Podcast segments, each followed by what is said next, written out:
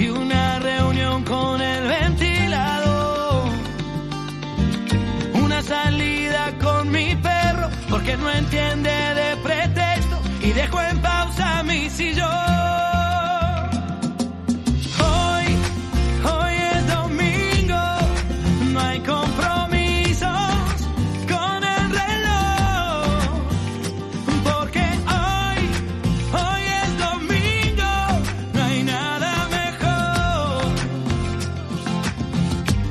Un vino en la cocina.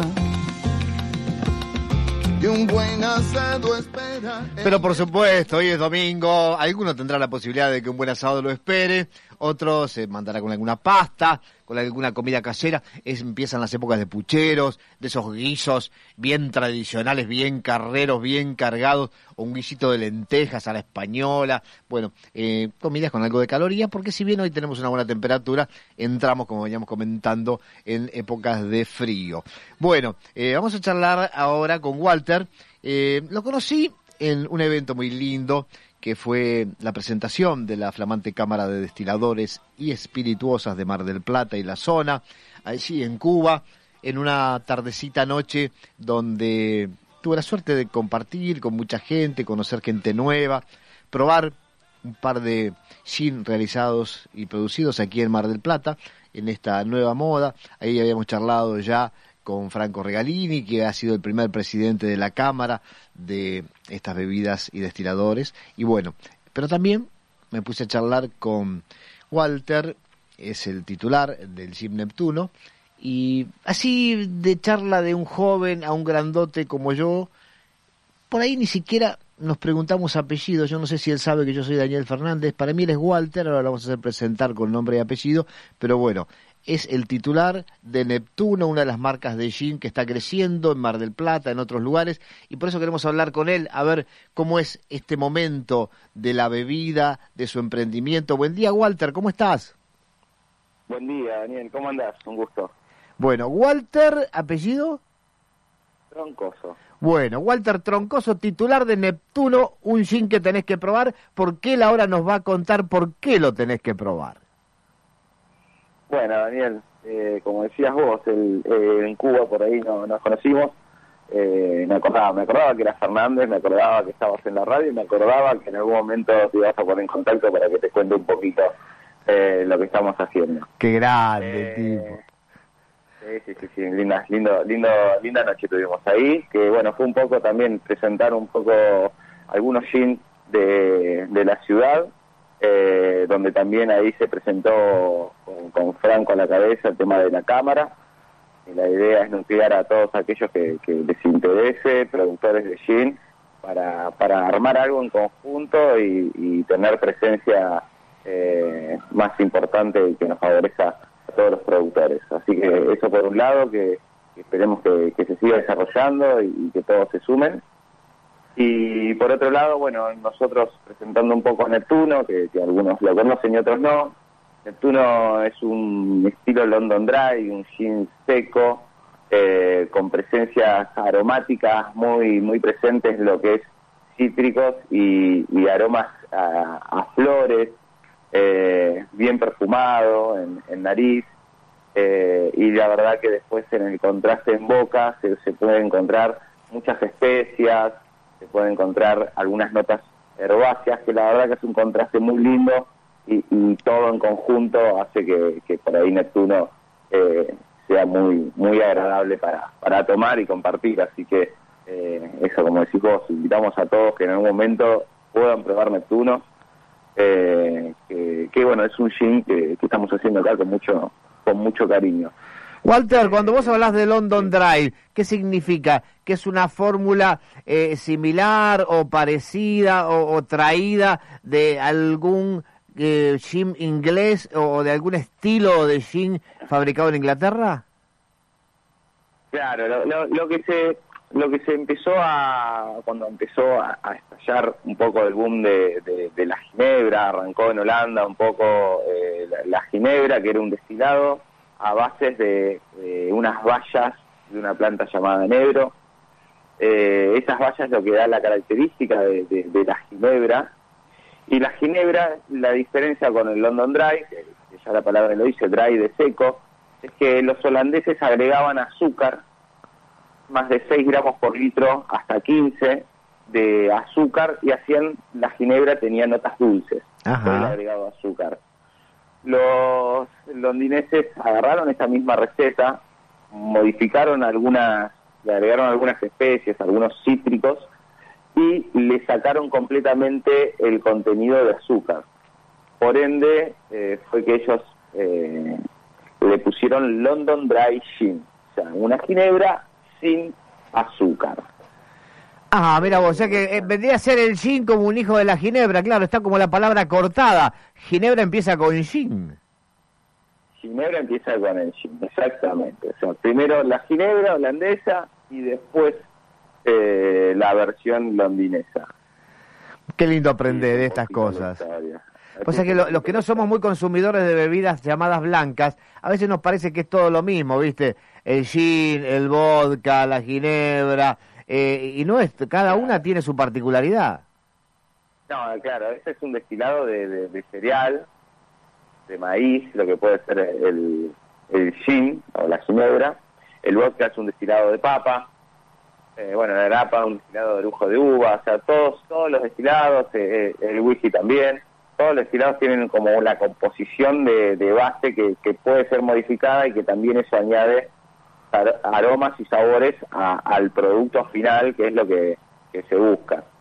Eh, por eso está bueno hoy, tantas eh, diferencias y tantas variedades de gin tenemos acá en, nuestro país, eh, que está bueno que, que el consumidor pueda entender y empiece a- a diferenciar un poquito los botánicos, qué son los botánicos, a tenerlos presentes, a poder, cuando compran un gin, cualquier fuera, eh, poder olerlo, probarlo solo, sin agregado de tónica y tratar de diferenciar los gustos y sabores, es ahí donde los productores pusimos todo nuestro, digamos, nu- nuestra magia de algún modo, por decirlo, de, de poder eh, ensamblar y, y armonizar una receta con, tantas diferentes especias que, existen y que bueno, cada uno lo fue haciendo un poquito de, de la manera que, que, que le parecía que iba a quedar más acorde al gusto de, de personal de cada uno.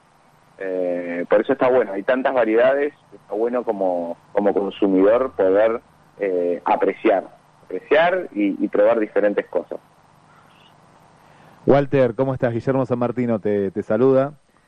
Y sabes que el otro día, bueno, en un, un lugar, mayormente uno, yo no tomo porque soy el que manejo, pero en esa oportunidad podía, podía tomar. Y bueno, no andaba el famoso QR, ¿no? Viste que ahora no te dan la carta, el QR, y me dice, ¿qué bebida? Y, no, tráeme un gin tonic, digo, ya, ya no, viste, Claro. y mm, hacía mucho, ¿no? Que, que, que uno no tomaba. Y con todo esto que estás contando, acá con Daniel hablamos también con eh, empresas de vino y, y vemos que siempre la cerveza es como lo más cercano, ¿no? Con el adolescente o cuando vas a, a- a un bar Sí. eh, en general. ¿Cómo se podría hacer? Me imagino que, que- que- con todo el impulso de, de- Neptuno Gym, ustedes lo están pensando, de que este tipo de bebidas sean más populares y que no queden ¿no? en ese lugar de decir, uy, está ahí. Y, a veces te da como cierta cosa de, de pedir una bebida que, que bueno, que, que es tan rica, ¿no? Para, para disfrutar en un encuentro. Bueno, eh, yo, lo que creo que también hay un, por suerte, eh, hoy el tema de, de- la globalización, de- del alcance, de, la rapidez inmediatez de la información a través de un teléfono, hace que, que el cliente también sea un cliente que está más eh, interiorizado, ¿no? De las diferentes variedades de lo que sea, ya sea una comida, un trago, un destilado, una cerveza. Por ende, hasta a veces lo que está pasando es que hasta el mismo consumidor llega a un bar y pregunta qué tipos de gin tiene, si son nacionales, importados, eh, mismo, che, y, y qué tipo de qué tipo de gin eh, qué- aromas tiene, qué sabores tiene. Entonces, creo que un poco es, es- es esto de, mismo de, de- de lo que el cliente nos está demandando. Eh, yo he visto mucho ahora en las cartas que, están los típicos tragos con gin internacional y una carta que dice gin nacional. Y ya tienen en su cartas ya lo diferencian. Y eso está bueno y, y nos ayuda a nosotros eh, a, digamos, a, a que en la cabeza del consumidor estén todas las, las marcas y de gin que, que hoy están en Argentina. Eh, yo creo que un poquito es lo que va a pasar es eso, tanto como el consumidor como nosotros desde algún lado ofrecer diferentes productos va a ser lo que lo que ayude a que cada vez estemos más metidos en una carta de, de, un bar. Walter, bueno, yo, mira, a esta altura de mi vida me vengo a enterar, si bien había escuchado el nombre alguna vez, me vengo a enterar que este tipo de bebidas se destila a través de un alambique, un aparato, una estructura que se llama alambique. ¿Cómo es ese proceso? ¿Qué ingresa por una punta? ¿Cómo sale por la otra? ¿Cuánto tiempo tarda? No para robarte la fórmula, pero para tener una idea. Ah, está buenísimo. Mientras más gente haga esto, mejor nos va a ir a todos. Así que está bueno que, que se animen, que vean, que, que, si quieren que se capaciten y que seamos más en este en este mundo que la verdad que es muy lindo. Bueno, te cuento un poco. Un alambique eh, depende como de, de, tres partes que son las fundamentales y donde procesa todo. Tienen una, una cacerola, una olla a presión, que se llama boiler. Después eh, tenemos la columna o, capitel, que pueden tener diferentes formas, rectas, cabeza de cebolla, tienen diferentes eh, formas por, por una cuestión de, de, del destilado final y después tiene lo que se llama cuello cabeza de cisne o cuello de cisne perdón que es por donde pasa después el destilado pasa por una por una columna de condensación y vuelve a salir líquido bueno en ese proceso un poco lo que pasa es que en esa olla nosotros la ponemos eh, bajo el fuego una resistencia le damos calor Ajá. esa olla, dentro de esa olla va a estar el alcohol con el agua, puede ser ya que, que haya estado macerado ese alcohol con agua con los diferentes botánicos, por, por, lo tanto ya va a tener aromas y sabores, ese, agua, esa solución hidroalcohólica. Bueno, encendemos ese mechero y eh, empieza a calentar. Cuando llega a 80 grados, 70 grados, en realidad el alcohol es mucho más volátil el agua. Ajá. Por ende, ahí empieza a, a, aparecer la separación del alcohol del agua. En esa columna eh, empieza a haber un reflejo, empieza a evaporarse y eh, el alcohol, primero que el agua, pues estamos hablando que está a 80 grados, por ejemplo, la temperatura del alambique, entonces se va a evaporar, va a llegar a la cabeza, de, al cuello del cisne, cuando empieza a caer por el cuello del cisne ese vapor, pasa por un condensador que lo vuelve a convertir en estado líquido. Ese, eso, ese vapor ya va a traer eh, aromas y sabores, los cuales nosotros eh, hicimos y maceramos en esa solución hidroalcohólica, es eh, el destilado que obtenemos del gin, gin en este caso, whisky, lo que fuera, pero ese es el proceso, un proceso de calentamiento de una solución hidroalcohólica macerada previamente, una de las técnicas, hay técnicas que son mixtas, arrastre de vapor, pero bueno, ahora contamos esa para, hacerlo un poquito más fácil. Eh, ese vapor, ese, ese calor se evapora, se separa el alcohol del agua, ese alcohol pasa por una serpentina de agua fría, un condensador, y se convierte de vuelta en estado líquido. Eso es lo que recolectamos para luego rehidratarlo, pero ya va a estar eh, con aromas y sabores que nosotros, como productores, destiladores, hicimos. Qué bueno, qué interesante, ¿eh? Qué maravilla. Y... por ahí por, por, radio se entiende, pero... Sí, sí, sí, se entendió perfectamente. Pero... ¿Y, ¿Y, estas técnicas así son centenarias, son similares a los primeros elaboradores de gin o han ido cambiando con el tiempo? Mira, la técnica es exactamente igual.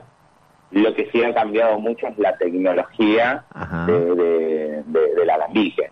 ¿no? Antes no, no había tantas técnicas y por ahí el proceso o el resultado final, el producto, por ahí eh, no era de tanta calidad como lo que podemos hoy eh, recolectar.